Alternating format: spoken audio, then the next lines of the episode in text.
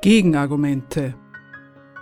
Interessiert an Erklärungen, die allemal auf den Beweis hinauslaufen, dass die wirklichen Verhältnisse ein wenig anders sind, als die amtierenden Fachleute für Wirtschaft, Politik und Moral- und Weltanschauung sie sich und ihrem Publikum zurechtlegen?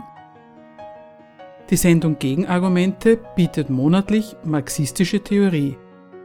Zeitgemäß ist das nicht. Aber was heißt das schon? Das Thema der heutigen Sendung. Österreich im Lockdown. Eine Zwischenbilanz von zwei Jahren Corona-Politik. Die österreichische Regierung hat seit März 2020 vier Lockdowns verfügt. In der heutigen Sendung wollen wir anhand der von diesen Lockdowns betroffenen Sphären Freizeit, Konsum, Gelderwerb und Schule und den staatlichen Maßnahmen zur Kompensation von Lockdown-bedingten Schäden herausarbeiten, was man daraus über die Verfasstheit dieser Gesellschaft lernen kann. Die Welt der Freizeitgestaltung. Bereits im ersten Lockdown hat die Regierung von Epidemiologen und Simulationsrechnern beraten, das häusliche ebenso wie das außerhäusliche Freizeitgeschehen mit seinen unbeschwerten Kontakten als Ansteckungsgefahr ausgemacht. Bereits das Verlassen des privaten Wohnraums ist während eines Lockdowns nur in im Bundesgesetz taxativ aufgezählten Fällen erlaubt. Zitat Die Wohnung darf nur noch zum Arbeiten, für Arztbesuche, zur Grundversorgung, für Hilfeleistung und Bewegung im Freien verlassen werden.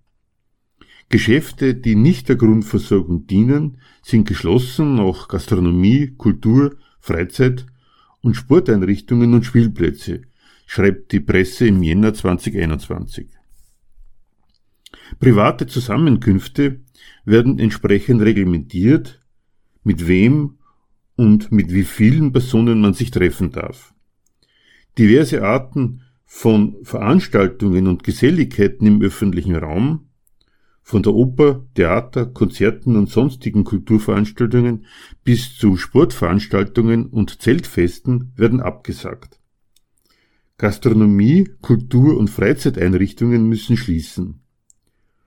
Aus hoheitlicher Sicht fallen diese Kontakte im Unterschied zu manch anderen in die Rubrik nicht unbedingt notwendig, weil sie eben in der Sphäre der Freizeit stattfinden, die die Bürger sich frei nach ihrem Gutdünken einteilen.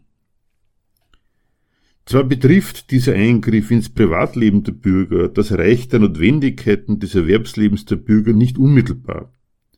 Allerdings stellt sich bei einem zweiten Blick auf verzichtbare Kontakte im Freiraum der Menschen heraus, dass sich um diese Welt der Freiheit eine ganze Welt von Notwendigkeiten des Gelderwerbs aufgebaut hat.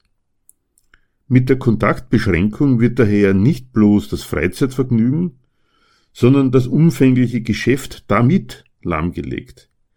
Das macht den Eingriff für den Staat zum Problem.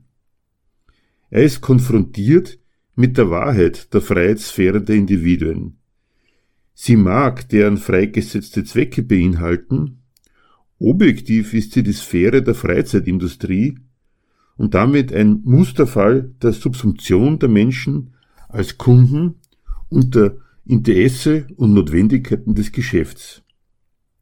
Das einzelne Individuum mag es für sich ja genießen, statt selbst zu kochen, in ein Restaurant zu gehen ein Wochenende außerhalb der eigenen vier Wände in einem Thermenhotel zu verbringen, sich bei einem geführten Spaziergang durch den Zentralfriedhof dessen Geschichte von einem Fremdenführer erzählen zu lassen oder einmal im Jahr unter Tausenden bei einem Open-Air-Rock-Festival Dampf abzulassen. Wenngleich es sich vom Standpunkt dieses Individuums in einer extremen Ausnahmesituation wie einer Pandemie durchaus erstens zu Hause und zweitens dort auch mit selbstgekochten eine Zeit lang aushalten lässt? Im Gegenteil, manche haben sogar wieder Spaß am Kochen entdeckt, konnte man lesen.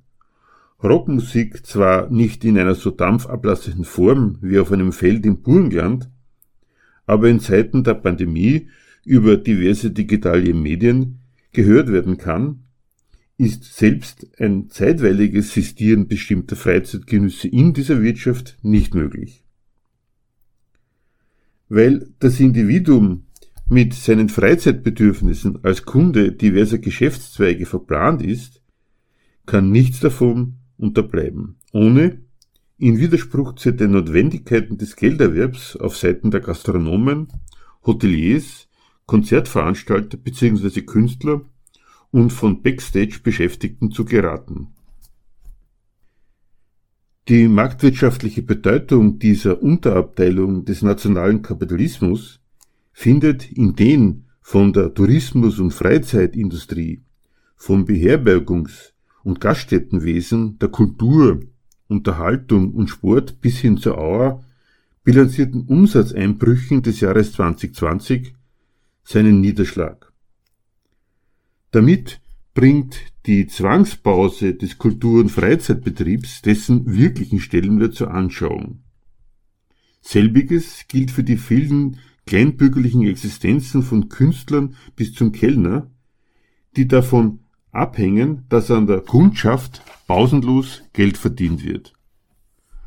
Das ist die Problemlage, die der Staat ernst nimmt, ernst genug, um den vom Verdienstausfall Betroffenen entsprechend ihrer Bedeutung auszuhelfen.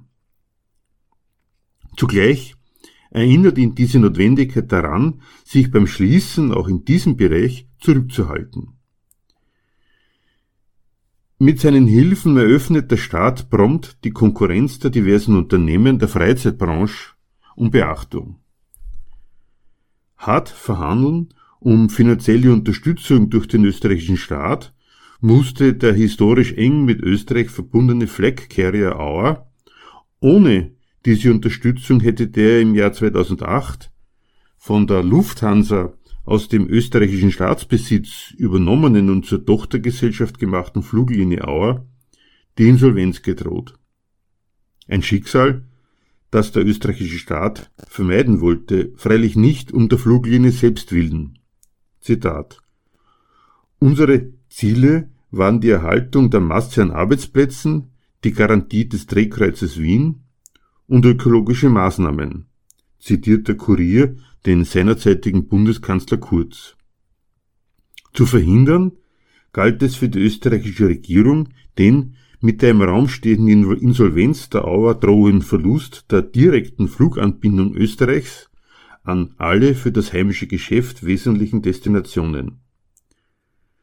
Weil es um den Erhalt dieser Drehkreuzfunktion des Flughafens Schwächert ging, bestand die Republik, anders als beim seinerzeitigen Verkauf der Auer, auf einer Garantie der Muttergesellschaft Lufthansa für den Erhalt der Heimat- und Flottenbasis der Auer am Flughafen Schwächert. Verlangt wurde außerdem ein finanzieller Beitrag der Lufthansa an der Rettung ihrer Tochter. Der Kurier wusste von schwierigen Verhandlungen zu berichten, die aber zur Zufriedenheit Österreichs abgeschlossen wurden. Die Lufthansa gab nicht nur eine zehnjährige Bestandsgarantie für den Standort ab, sondern erklärte sich darüber hinaus bereit, den Wiener Flughafen zum Langstreckendrehkreuz aufzuwerten und proportional zu den anderen Lufthansa-Hubs Zürich, München, Frankfurt weiterzuentwickeln. Dieses Paket war der Regierung schließlich 450 Millionen Euro an Staatshilfe zur Abwendung einer Insolvenz der Auer wert. Von der Regierung im Zug der Verhandlungen nicht gefordert wurde, trotz der zitierten Aussage von Bundeskanzler Kurz, eine Jobgarantie seitens der Lufthansa. Etwas mehr als ein Jahr nach der Genehmigung der Staatshilfe entlässt die Auer 500 ihrer Mitarbeiter. Mit einem Versagen von Kurz und Co., wie das sozialdemokratische Online-Magazin Neue Zeit meint, hat dieser Arbeitsplatzverlust freilich nichts zu tun. Das wäre ein Missverständnis der Aussage des seinerzeitigen Bundeskanzlers hinsichtlich des Erhalts von Arbeitsplätzen. Zu selbstverständlich ist ihm nämlich, ohne dies überhaupt ausdrücklich erwähnen zu müssen, dass nur ausreichend gewinnträchtige Arbeitsplätze erhaltenswert sind, gleichgültig dagegen, was das für die betroffenen Arbeitnehmer bedeutet. Ihrer Bedeutung für die heimische Wirtschaft entsprechend fand auch die Tourismuswirtschaft, für die allein im Bereich Hotellerie für das Jahr 2020 ein Umsatzeinbruch in der Höhe von 2,2 Milliarden Euro vorhergesagt worden war, von Anbeginn der Pandemie Gehör bei der Bundesregierung, ist doch der Reiseverkehr bis zum Ausbruch der Corona-Krise eine tragende Säule des in der Leistungsbilanz bilanzierten Exporterfolgs Österreichs und macht der Tourismus 2019 insgesamt 7,5 Prozent des BIPs aus, womit Österreichs Tourismus im EU-Ländervergleich im oberen Drittel liegt. Das Maßnahmenpaket für den Tourismus wird von Lockdown zu Lockdown um zusätzliche Unterstützungshilfen erweitert.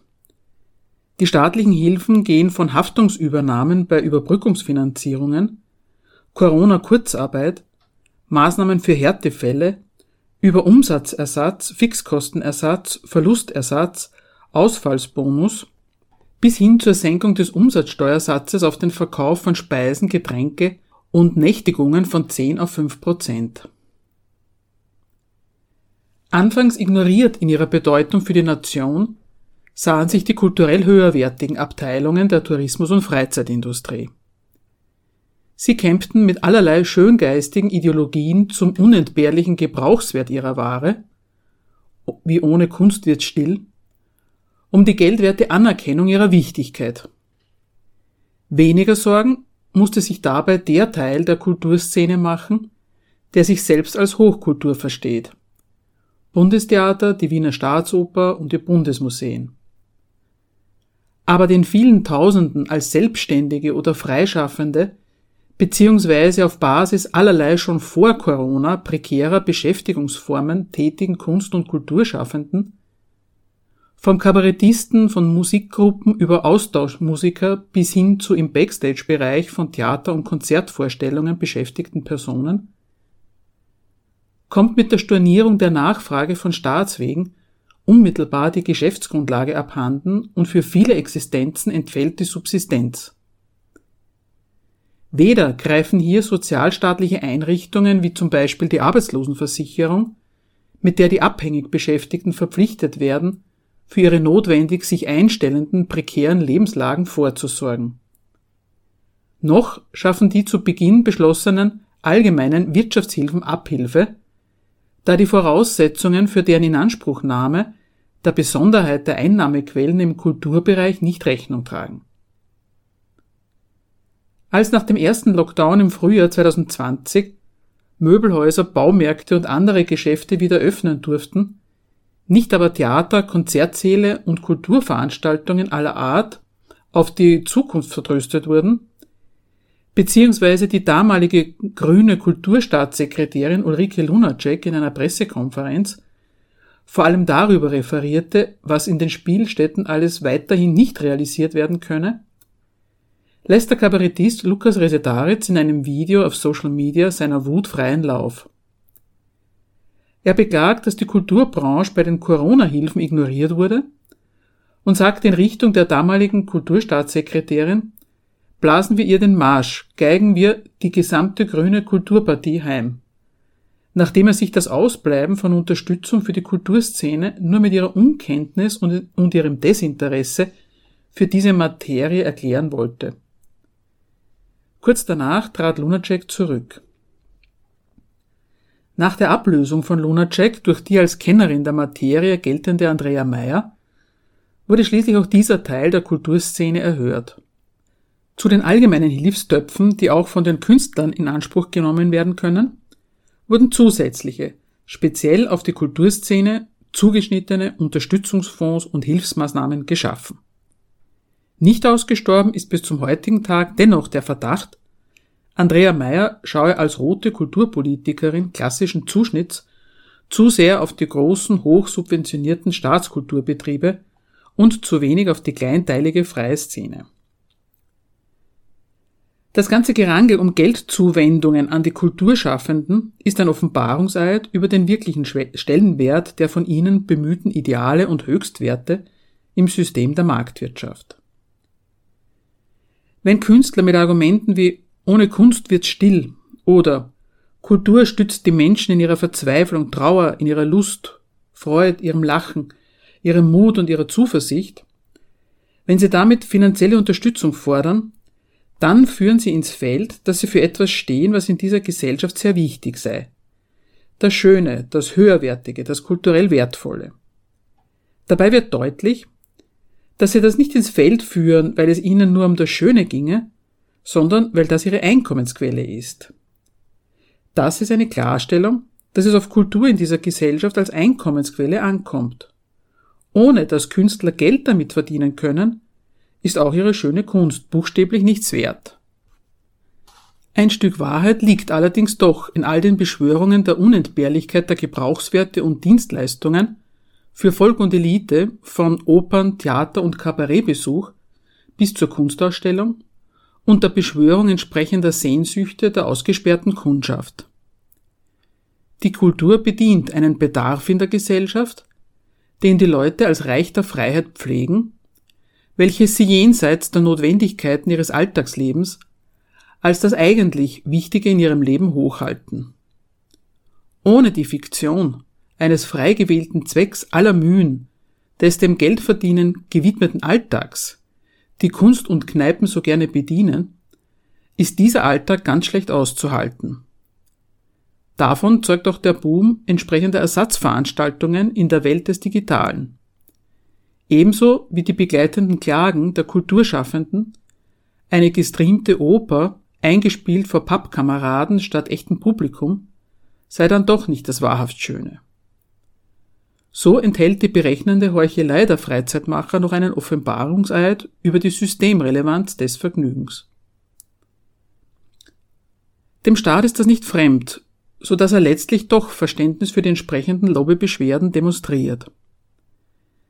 An der schönen Idee, die sich in der Kunst austobt, es ginge letztlich doch um mehr als um das schnöde Geldverdienen, hält auch er selbst bei dessen praktischer Unterbindung unbeirrt fest. Und er bekennt sich zur systemtragenden Rolle der kompensatorischen Leistungen des Freizeitgeschehens. Die Covid-19-Krise hat gezeigt, wie viel unserem Leben fehlt, wenn Kunst und Kultur nur eingeschränkt erlebbar sind. Sie hat uns so deutlich wie selten zuvor vor Augen geführt, welche Bedeutung dieser Bereich für unser Leben hat, schreibt etwa die Kunststaatssekretärin auf der Homepage des Ministeriums. Bei so viel Verständnis für die Kultur kann sie dann aber auch schon Verständnis auf Seiten der Adressaten für die Notwendigkeit von Beschränkungen auch des Kulturbetriebs in Corona-Zeiten erwarten.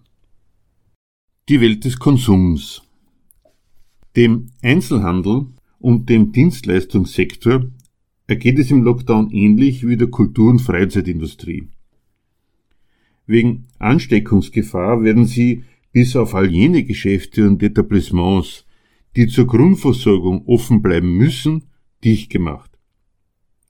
Zumindest das dichte Gedränge um aus Sicht hoheitlicher Verantwortung materiell nicht unbedingt notwendige Waren und Dienstleistungen, unterbindet der Staat und bringt damit ein Unterscheidungskriterium zur Anwendung, das außerhalb des Katastrophenfalls nichts gilt und dem er sich ansonsten energisch verschließt, weil planwirtschaftliche Bevormundung des allseits umworbenen Verbrauchers Gift für das marktwirtschaftliche Geschäft ist.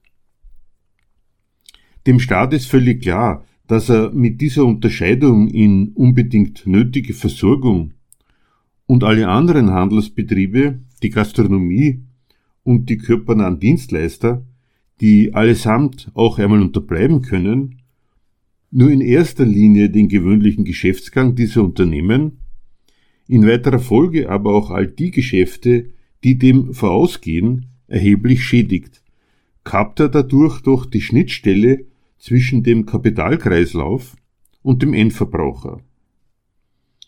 Eine generelle Kompensation als flankierende Maßnahme ist ihm deshalb sehr schnell eingefallen. Um die prekäre Liquidität durch Corona-Maßnahmen betroffener Unternehmen nicht zusätzlich durch die Steuer- und Abgabenlast zu beschränken, gibt der Unternehmen die Möglichkeit der zinslosen Steuer- und Abgabenstundung. Er stundet aber nicht bloß Steuern und Abgaben.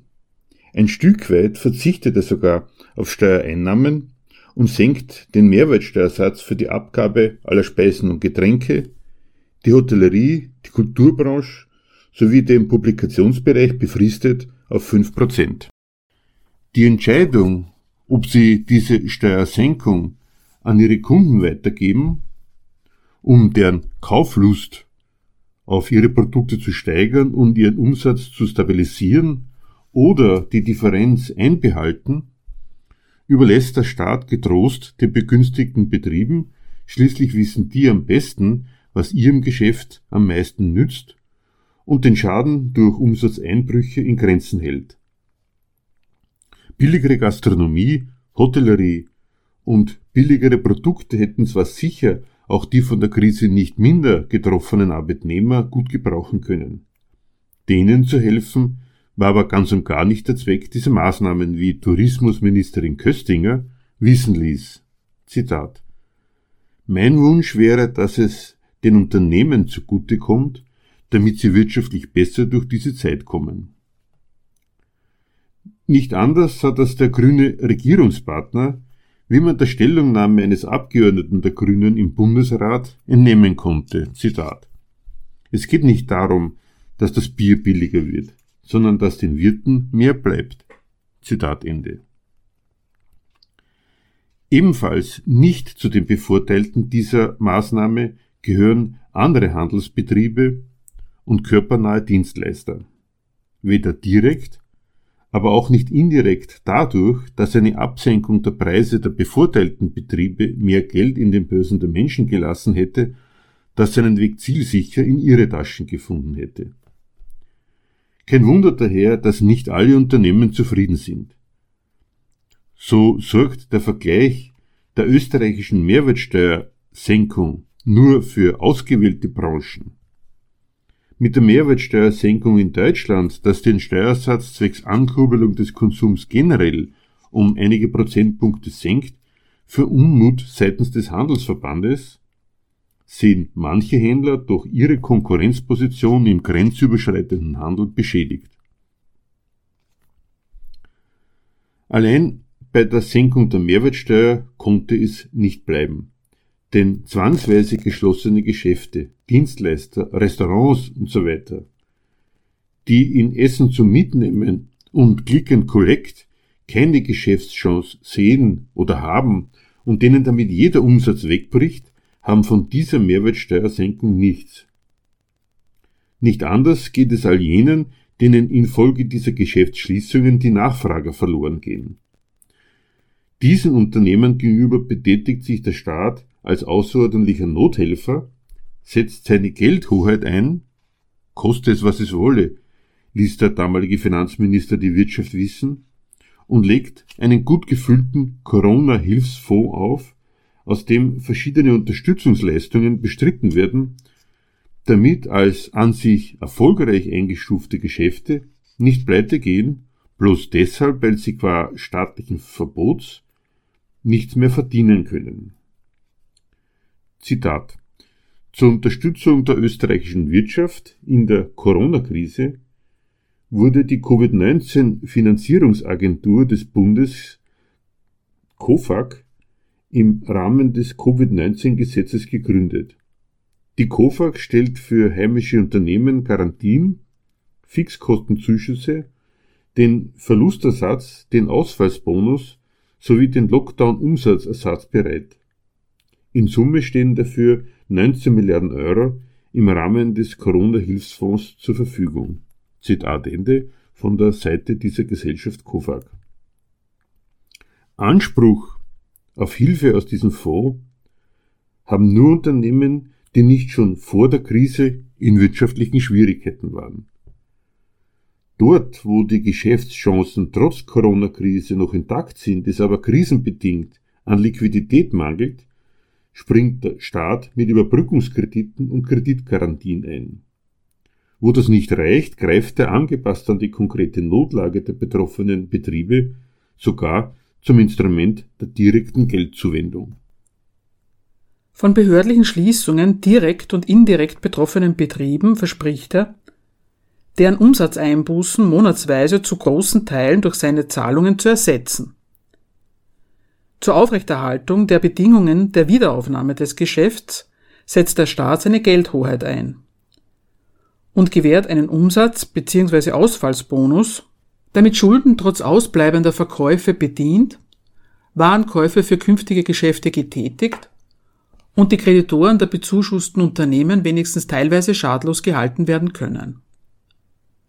Jedes Kaufen und Verkaufen ist auf entsprechende Räumlichkeiten angewiesen, in denen das Warensortiment gelagert bzw. der Kundschaft angeboten wird. Diese Abhängigkeit macht aus dem bloßen Besitz eines solchen Geschäftslokals eine monatlich sprießende Geldquelle seines Eigentümers. Mietzahlungen gehören daher, und zwar nicht nur im Handel, zu den Fixkosten jedes Geschäfts, die Monat für Monat bedient und daher zuvor verdient sein wollen. Gerade letzteres verhindert nun aber das staatliche Betretungsverbot von Geschäftslokalen. Das Ergebnis sind Liquiditätsprobleme der Betriebe. Betrieben, die mit Umsatzersatz zur Bedienung dieser Kosten nicht das Auslangen finden, gewährt der Staat alternativ einen Fixkostenersatz. Weil es um die Aufrechterhaltung der Bedingungen der Wiederaufnahme des Geschäfts qua Vermeidung von Zahlungsausfällen geht, deckt er anders als bei privat genutzten Immobilien, Miet- und andere Fixkosten wie Strom, Energie usw. So mit einem Fixkostenzuschuss bis zu einem Höchstsatz von 75 Prozent ab. Damit ist der Staat gleich mehrfach geschäftssichernd tätig.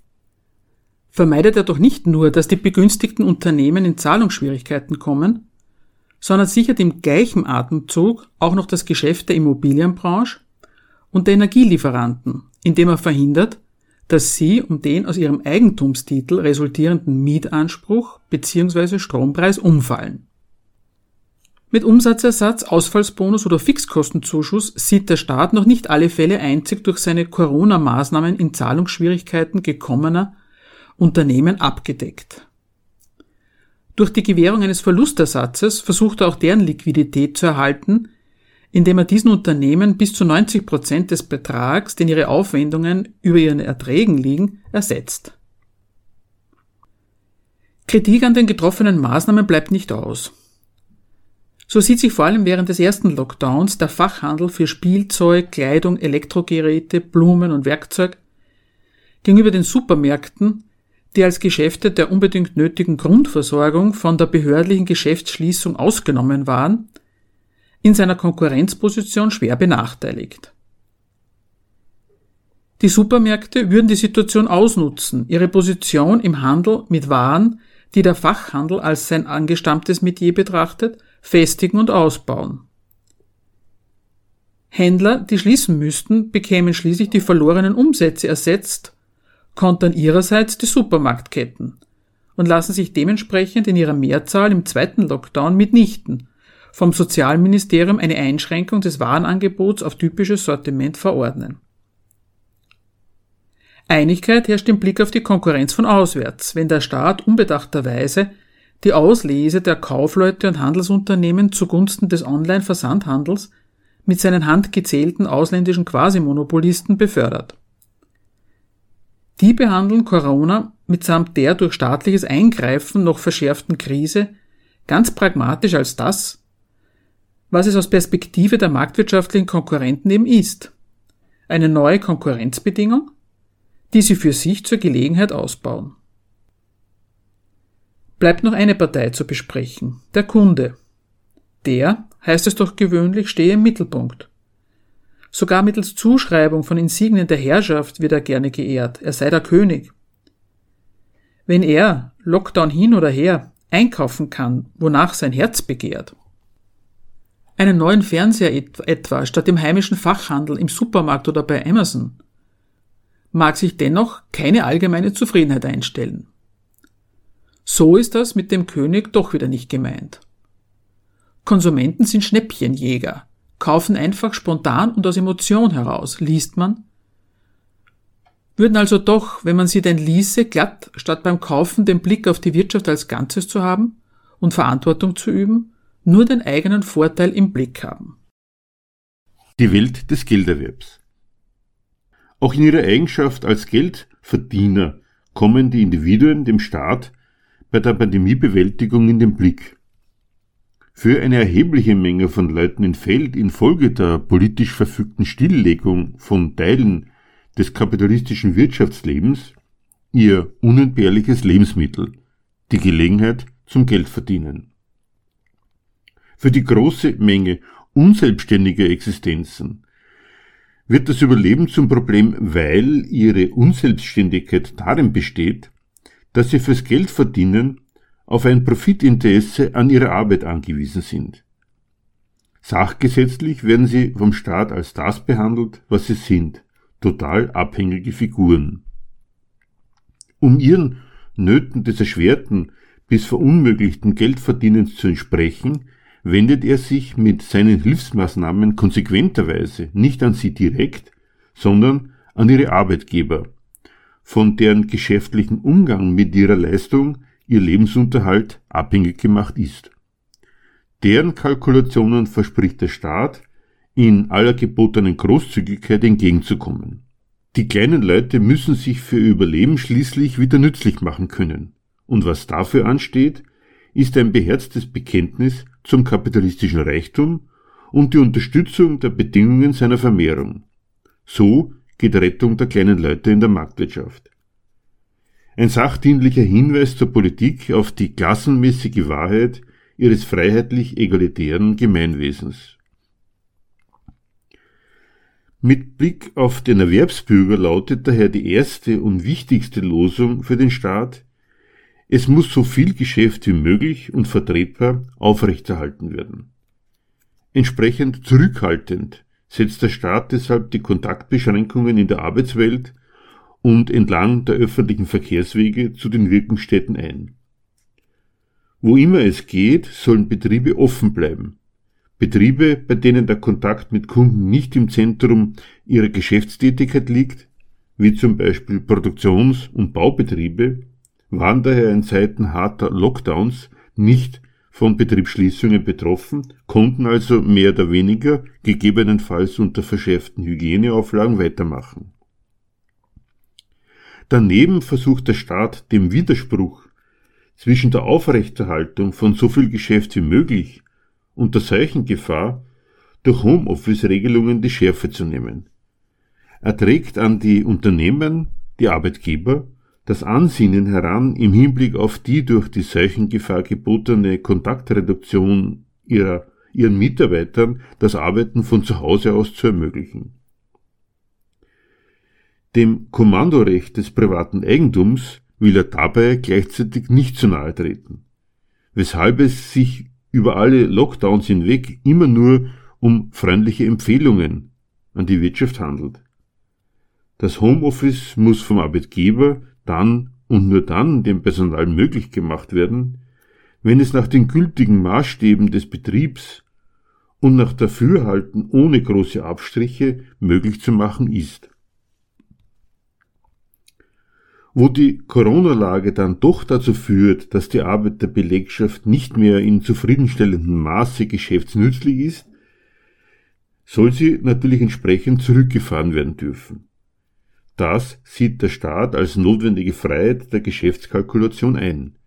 Er weiß aber auch, wie es um die Lohnhöhe im Land aussieht.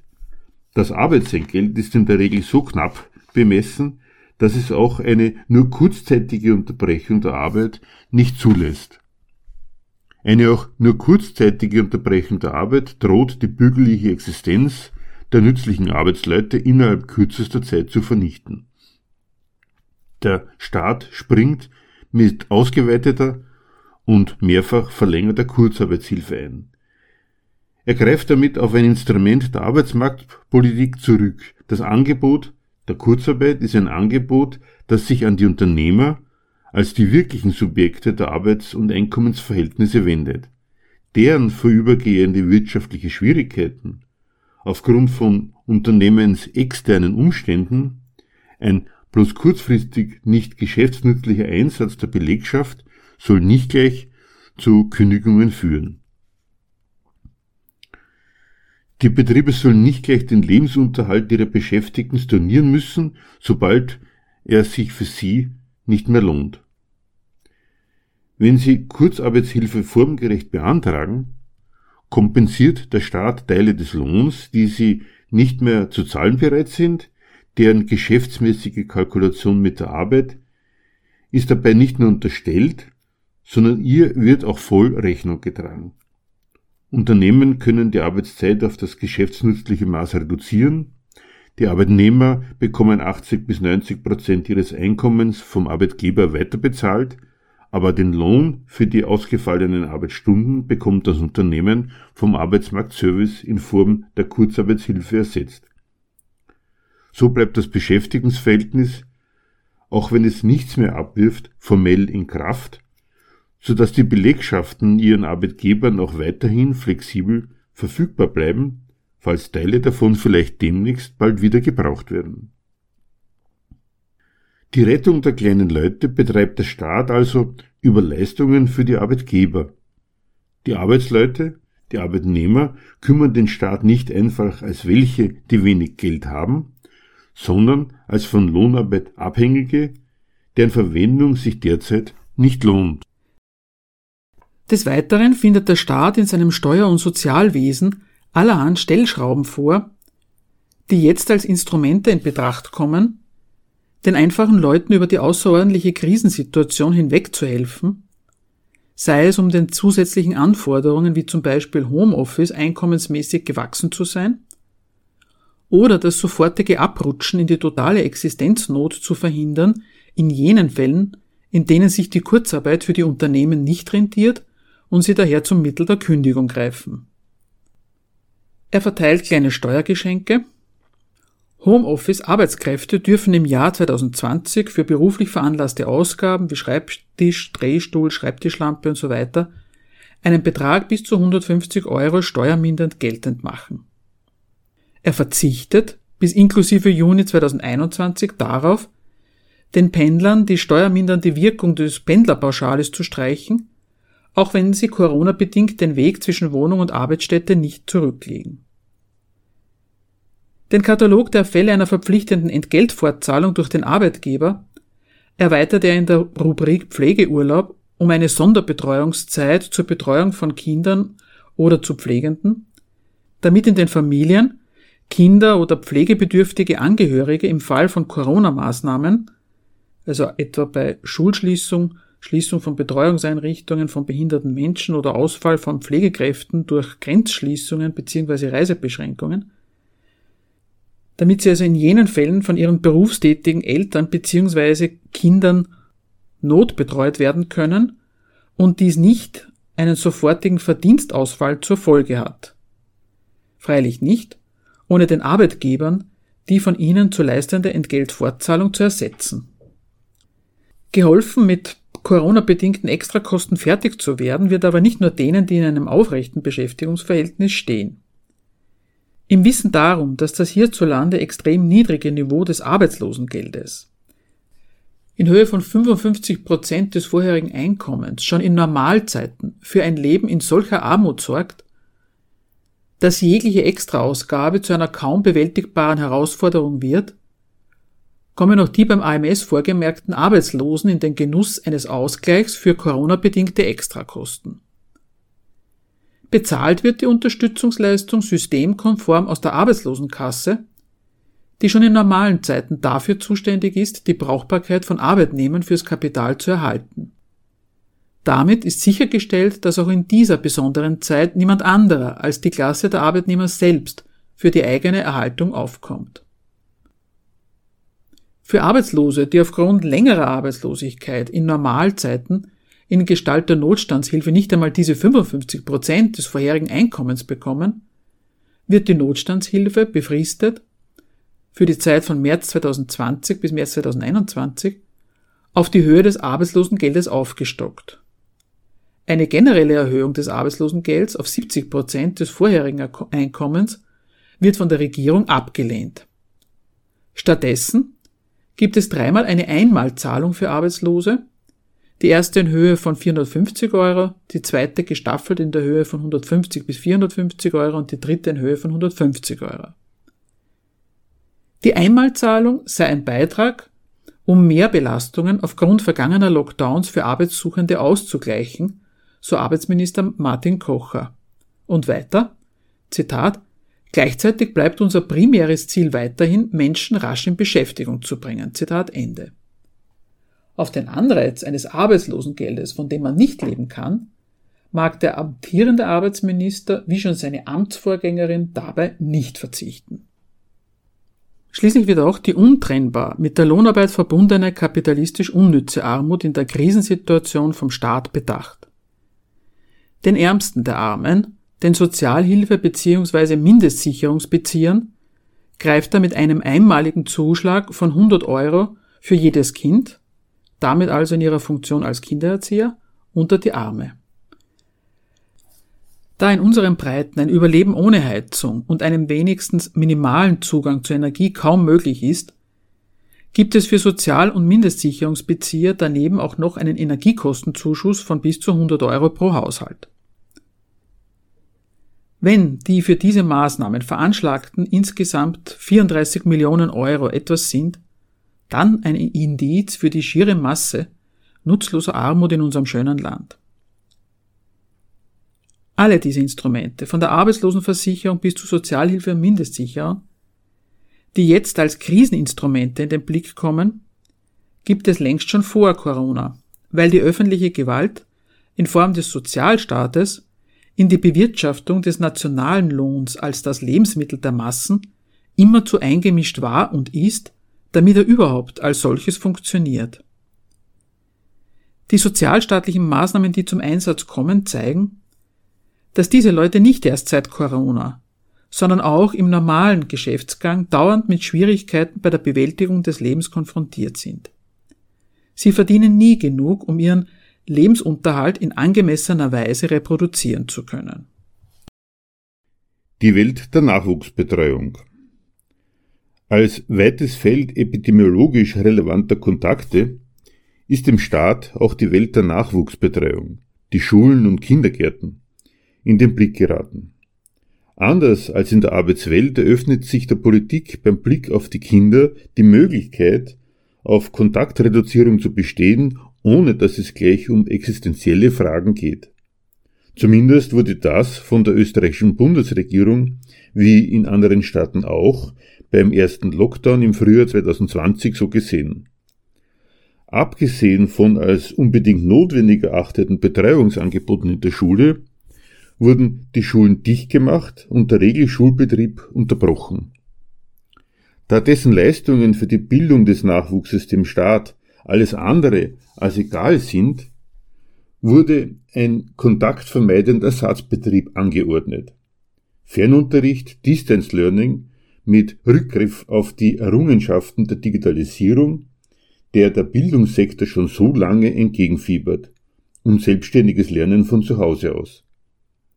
Für die betroffenen Familien ergibt das in mehrfacher Hinsicht eine, wie sich herausstellen sollte, für sie in vielen Fällen nicht bewältigbare Zumutung eigener Art. Das wirft ein Schlaglicht auf Auftrag und Leistungen des Schulwesens, die soziale Lage vieler Familien und das moderne Familienleben ganz generell.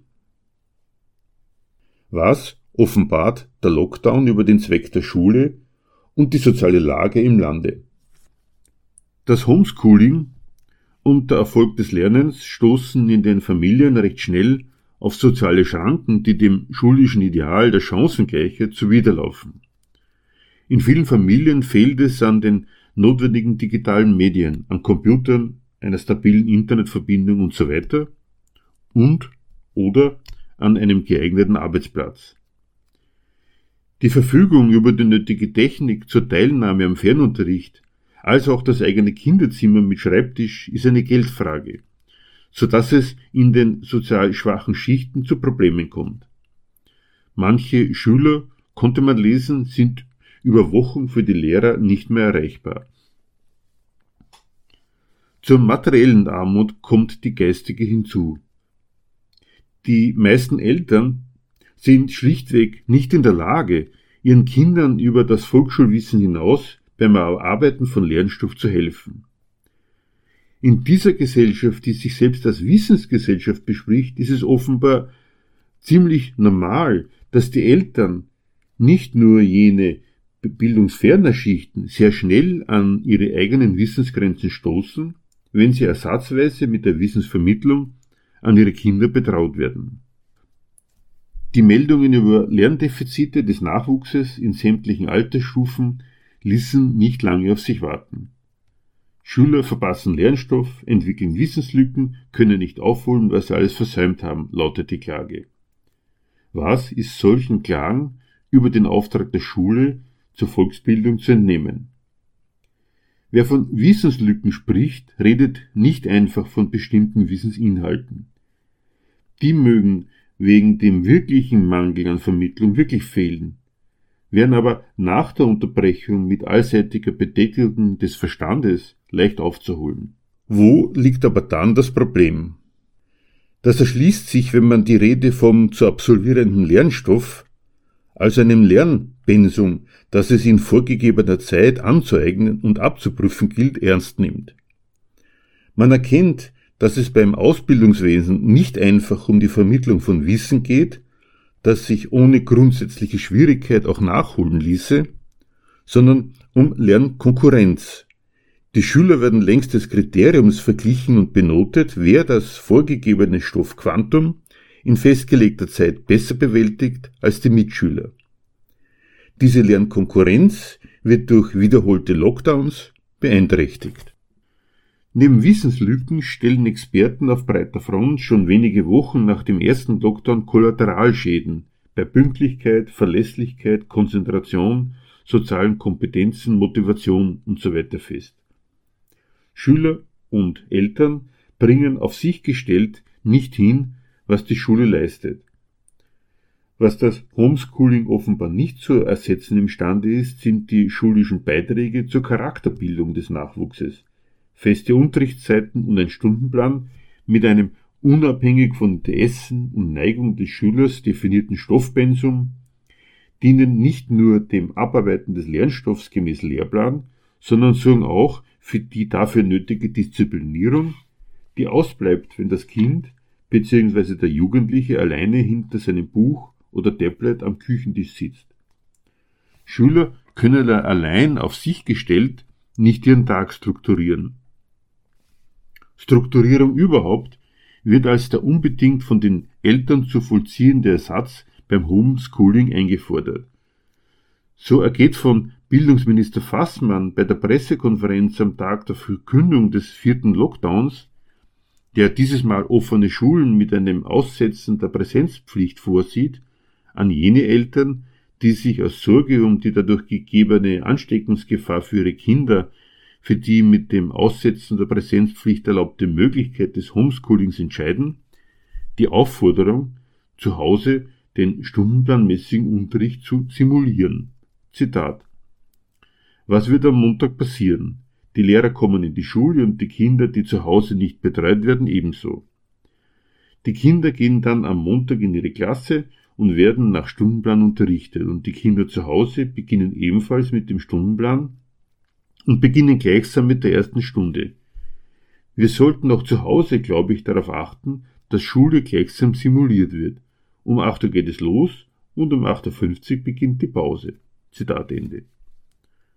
Was wird da eigentlich strukturiert? Die 50-Minuten-Taktung hat nichts mit der notwendigen Disziplin zu tun, die es beim Kapieren von bestimmten Aufgaben als Konzentration auf eben diese braucht. Es geht um Disziplinierung auf das sich Bewähren an und mit dem Pensum, das es offenbar nur als Werk des Zusammenwirkens im Schulraum unter Aufsicht des Lehr Lehrerpersonals im Normaltag zu haben. Gleiches gilt für die soziale Tugenden, die der von der Schule ständig praktizierte Vergleich der individuellen Lernleistung herausfordert und herausbildet, mit dem der Lernende auf ein instrumentelles Verhältnis zu seinem Verstand und seinem Wissen geeicht wird. Das Lernziel, sich beim Lernen mit anderen zu vergleichen und sich gegen andere durchzusetzen, lässt sich in der Familie als verordneter Ersatzbetrieb für die Schule nicht erreichen. Kurzum, auch das schulische Lernen als Leistungskonkurrenz ist zu Hause nicht gescheit zu imitieren, so dass das Heranwachsen des Schülers zum bürgerlichen Konkurrenzindividuum nicht nur dort leidet, wo die Wissensvermittlung an der familiären Armut scheitert. Was unter Corona aber sicher nicht leidet, ist die entscheidende Funktion des Unterrichts fürs spätere Leben. Abschlusszeugnisse gibt es trotzdem. Das hat die Politik versprochen und dafür tun Bildungsminister alles. Bei der Präsentation einer verschlankten Matura im Frühjahr 2020 bekräftigt Bildungsminister Fassmann, dass sein Ziel immer gewesen sei, dass die Maturanden einen Abschluss machen können, denn, Zitat, ich selbst weiß, wie wichtig Bildungsabschlüsse im Lebenslauf sind. Zitat Ende. Zur Zufriedenheit darüber, trotz Sondersituation einer Pandemie, das entscheidende Ziel des Schulunterrichts, ein Abschlusszeugnis als die entscheidende Eintrittskarte in das nachschulische Studiums-, Ausbildungs- und Berufsleben in Händen zu haben, gesellt sich gleichzeitig im Hinblick auf die Corona-bedingten Adaptionen beim Ablauf der Matura, etwa die Reduktion der schriftlichen Maturaprüfungen von vier auf drei und den Wegfall der mündlichen Prüfungen, die Sorge der Betroffenen, mit der so verschlankten Matura über ein minderwertiges Corona-Zeugnis zu verfügen. Die Sorge vor allem der Eliteabteilung des Nachwuchses, eine ganze Schülergeneration könnte als Corona-Jahrgang stigmatisiert werden, dass ihre Abschlusszeugnisse daher weniger wert seien und sich das negativ auf ihr berufliches Fortkommen auswirken würde. In dieser Klage wird die eigentliche Leistung der Schule nicht zur Kenntnis genommen. Mit dem Verteilen von Abschlusszeugnissen wird auch der Corona-Jahrgang mit einer Eintrittskarte für die weitergehende schulische oder berufliche Konkurrenz versorgt, was ja gerade die Leistung der Schule ist. Für den ambitionierten Einstieg in die Konkurrenz um die besseren Jobs, die dann ohnehin ganz anders abläuft und in der Wissen mit Erfolg nicht zusammenfällt, taugen die Corona-Zeugnisse allemal. Ebenso wie sie am anderen Ende der Notenskala die Selektion nach unten komplettieren und massenhaft Nachwuchs in aller Form als Versager abstempeln. Eine entsprechend vorsortierte Generation liefert die Schule auch in Corona-Zeiten zuverlässig ab. Diese Sorge der Entwertung der Abschlusszeugnisse zeugt von der Bildungslüge, dass ein entsprechender Abschluss es ermögliche, das gelernte Wissen als Erfolgsmittel in der Konkurrenz um die besseren Jobs einzusetzen. Erstens dokumentiert das Zeugnis nicht die Fähigkeiten und Kenntnisse, die sich ein Schüler erworben hat. Ein Zeugnis ist ein Dokument dessen, dass der Schüler sich während seiner Schulkarriere vergleichsweise besser mit den Anforderungen der Schule auseinandergesetzt hat als seine Mitschüler und sich darüber für eine weiterführende Ausbildung bzw. für die entsprechenden Berufe qualifiziert hat.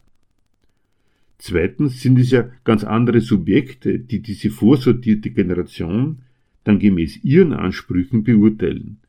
Wen sie einstellen und wie viel sie der Arbeitskraft bezahlen, entscheiden in Wahrheit einzig die, die die Bewerber nach ihren Bedürfnissen und Maßstäben sortieren und deren Bewertungsmaßstab der Bezahlung liegt sicher nicht in stattgefundenen bzw. ausgefallenen Unterrichtsstunden oder anderen kindischen Bildern zur Quantifizierung des erworbenen Wissensschatzes. Was offenbart der Lockdown über das moderne Familienleben? Ebenfalls geschlossen werden die Aufbewahrungsstätten des Nachwuchses und die Kinder werden in die häusliche Isolation geschickt. Dass neben Kindergärten und Horten auch die staatlichen Schulen diese verwahrende Funktion erfüllen, tritt im Lockdown besonders hervor. Denn mit den Schließungen mutet der Staat den Familien jenseits der Bildungsfrage noch deutlich mehr zu. Dass die Kinder zu Hause bleiben müssen, stellt für die moderne Kleinfamilie eine ziemliche Zumutung in puncto Zeit, Geld und Kraft dar. Wo es als normal, gar als moderne Errungenschaft gilt, dass beide Elternteile als Doppelverdiener arbeiten müssen, weil ein einziger Lohn für die Familie vorne und hinten nicht ausreicht, verschärft sich der Gegensatz zwischen der Betreuung und den Notwendigkeiten des Geldverdienens noch. Das ist ein Hinweis darauf, was die Familie als Mittelpunkt der Lebensgestaltung des Individuums tatsächlich ist. Die Familie mag dem Individuum als heimeliger Zweck seiner Bemühungen im Kampf ums Geldverdienen gelten, als Hort von Privatheit und Glück, als Sphäre seiner Selbstverwirklichung, für die es die Strapazen des Alltags überhaupt auf sich nimmt und von der es sich im Gegenzug eine Kompensation all der Mühen erwartet. Im Lockdown erweist sich, mit wie vielen untereinander unverträglichen Notwendigkeiten die häusliche Idylle belastet ist. Tatsächlich ist diese Sphäre dadurch bestimmt, dass beide Elternteile einer Erwerbstätigkeit nachgehen müssen, damit das Geld für das Zurechtkommen ausreicht. In dem, was daneben noch an eng begrenzter Zeit bleibt, müssen Notwendigkeiten des Alltagslebens geregelt werden. Das beißt sich mit der Betreuung der Kinder. Die Nöte der Familie, die das Familienleben schon in normalen Zeiten zu einem Balanceakt machen, explodieren, wenn es zu einem Lockdown kommt. Da reicht es schon, wenn der Nachwuchs für eine Weile nicht wie sonst üblich wenigstens die erste Hälfte des Arbeitstages irgendwo untergebracht ist, um das ganz moderne Kleinfamilienleben in Schwierigkeiten zu bringen. Die Hilfen des Staates, der darauf reflektiert, bezeugen es auf ihre Art. Durch das Maßnahmenpaket der Bundesregierung zur Covid-19-Epidemie wird für die überlasteten Eltern die Möglichkeit einer Sonderbetreuungszeit für bis zu drei Wochen für zu betreuende Kinder bis zum 14. Lebensjahr geschaffen. Den Arbeitgebern wird das für diese Zeit fortgezahlte Entgelt vom Bund bis zu 100 Prozent ersetzt. So soll sichergestellt werden, dass die Eltern nicht gleich ihren Job und ihr Einkommen verlieren, wenn sie mal nicht zur Arbeit gehen können. Die in der Pandemie zur Kontaktbeschränkung geschaffenen Homeoffice-Regelungen in der Arbeitswelt sind im Punkto Familienleben auch nicht das pure Glück, wie auch darf damit doch der Widerspruch zwischen den familiären Anforderungen und denen der Arbeitgeber in den eigenen vier Wänden ausgelebt werden. Wenn die ganze liebe Familie ihren wachen Tag gemeinsam im trauten Heim verbringt, das darauf überhaupt nicht ausgelegt ist, Schließlich sorgen von der Wirtschaft knapp gehaltene eigene Geldbörse und die Ökonomie eines kapitalistischen Wohnungsmarkts für beengte Wohnverhältnisse, kommen zu den Zeit- und Geldproblemen noch solche des einander Aushaltens dazu. Die skizzierten Einteilungsprobleme einer funktionalen, insofern kapitalistisch nützlichen Armut nehmen für viele Familien am dicken unteren Rand einen etwas anderen Charakter an wo Eltern im Zuge von Corona arbeitslos werden oder es vorher schon waren, mag das Betreuungsproblem, dass sie den ganzen Tag nicht zu Hause sind, nicht bestehen. Da ist es oft eher umgekehrt. Das Aufeinander herumhängen in beengten Behausungen wird zur Belastungsprobe und die verbreitete materielle und sittliche Unfähigkeit für den Nachwuchs entsprechend zu sorgen, schlägt ungehemmt durch, weil soziale Kompensations- und Kontrollmechanismen mit der Streichung des Kindergarten- bzw. Schulbesuchs wegfallen. Die professionellen Hüter des Kindeswohls aus den Abteilungen der staatlichen Elendsverwaltung konstatieren eine massive Zunahme von Verhaltensauffälligkeiten der Kinder.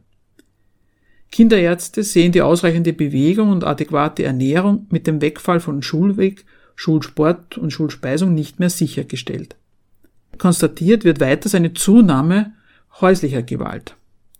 Alles Indizien der Verelendung, die an den Kindern festgemacht werden, aber in der Sache, hier an ihrem extremen Endpunkt, die bürgerliche Kleinfamilie als Privatsphäre der kapitalistischen Armut entlarven.